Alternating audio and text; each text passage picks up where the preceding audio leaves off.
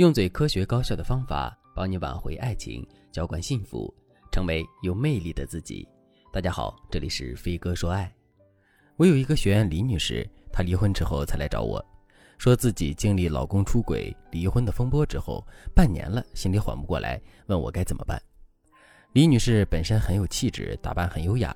她和老公结婚十四年，两个人有一个女儿，才刚上初中。一开始，李女士对老公出轨的事情一无所知。而且她是一个很洒脱自信的女人，爱好广泛，喜欢交际，所以她从来不查老公的手机，也不介意老公有异性朋友。去年八月份，老公突然回家提了离婚，让李女士措手不及。老公承认自己爱上了别人，想和那个女人双宿双飞。李女士一开始是想挽回婚姻的，但是老公的态度很坚决，还说自己是过错方，愿意净身出户。当时李女士还没有接触过婚姻咨询，不知道有专业人士可以帮助自己。她自己也不知道该怎么办，最后小三上门一闹，李女士心灰意冷之后，就和老公离婚了。从老公出轨和家人摊牌，再到离婚，这个过程特别快，以至于李女士和我说，她知道老公出轨的消息时，整个人都是懵的。她第一感觉是震惊，接下来是愤怒、迷茫、仇恨、害怕。等两个人真的分开之后，她安慰自己说，没关系，只是失去了一个本该失去的人而已。但是，老公出轨、离婚这两件事的后劲儿特别大。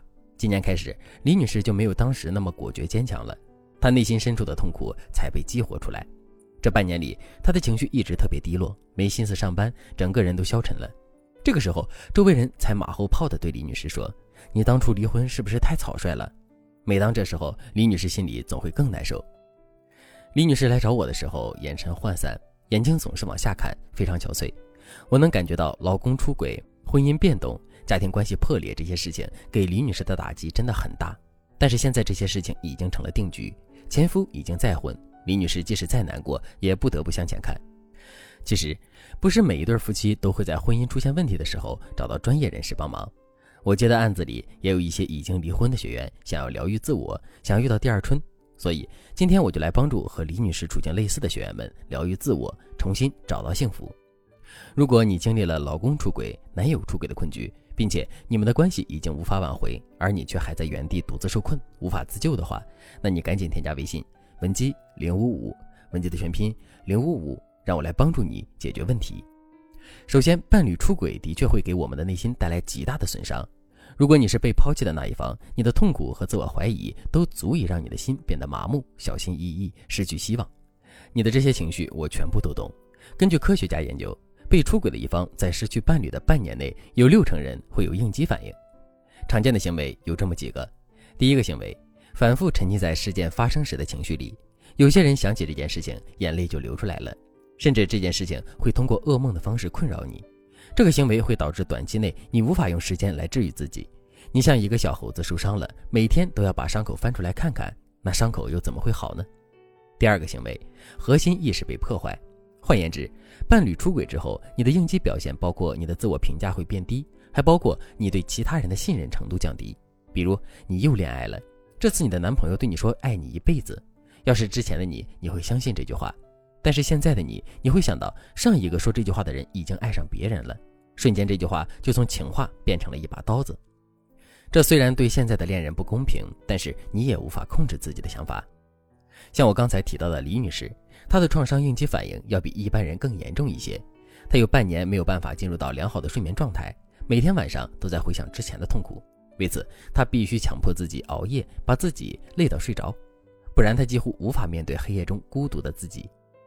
如果你已经出现了一些创伤应激反应，那你该怎么办呢？要知道，这个问题的解决方案非常的具体化、个人化，针对不同的人、不同的关系状况，我们有不同的治愈方案。所以，我在这里可以分享给大家一些普适性的方案，希望能够帮助你。自我疗愈的第一阶段，重新认识人生。出轨和其他人生挫折其实没什么不同，比如做生意失败、高考失意、不断生病、遭遇诈骗等等，都是人生的挫折。这些失败有你自身的原因，也有环境和他人的原因。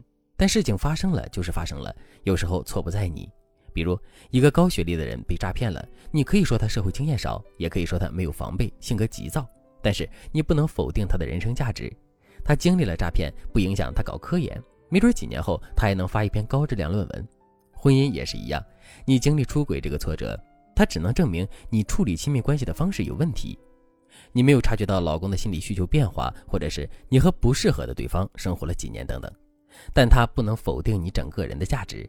不要把你的个人价值高低等同于你的遭遇，挫折并不能折损你本身的光芒。如果你觉得因为某个挫折你整个人都不行了，那只是伤痛带给你的错觉。把这点想清楚了，你就有了恢复自我的信心和动机了。自我疗愈的第二个阶段，接受自己的情绪，这点很重要。如果短期内你就很痛苦，那你就接受你的痛苦。但是你要明白，你现在的情绪是不对劲的，你总有一天会恢复。怎么缓解自己的情绪呢？第一，做点自己之前爱做的事情。你可以拾起你以前的爱好，比如写作、跳舞、养只宠物都可以。第二，恢复自己规律的作息。作息规律是你改变自己的第一步。晚上睡不着，白天就不睡，去运动，让自己晚上十点就困，努力把自己的生物钟调整过来。不给自己深夜 emo 的机会。如果你身体没问题，运动可以缓解你部分的焦虑情绪，你可以试一试。第三，陪伴家人和朋友，比如和家人一起做饭、聊天、追剧。总之，你要把自己的心分给其他人一部分。心理创伤的恢复是需要时间的。如果你也经历了伴侣出轨或者是其他打击，你想要调整自己的心态的话，那你可以添加微信文姬零五五，文姬的全拼零五五，让我来帮助你获得幸福。好了，今天的内容就到这里了，感谢您的收听。您可以同时关注主播，内容更新将第一时间通知您。您也可以在评论区与我留言互动，每一条评论、每一次点赞、每一次分享，都是对我最大的支持。我们下期再见。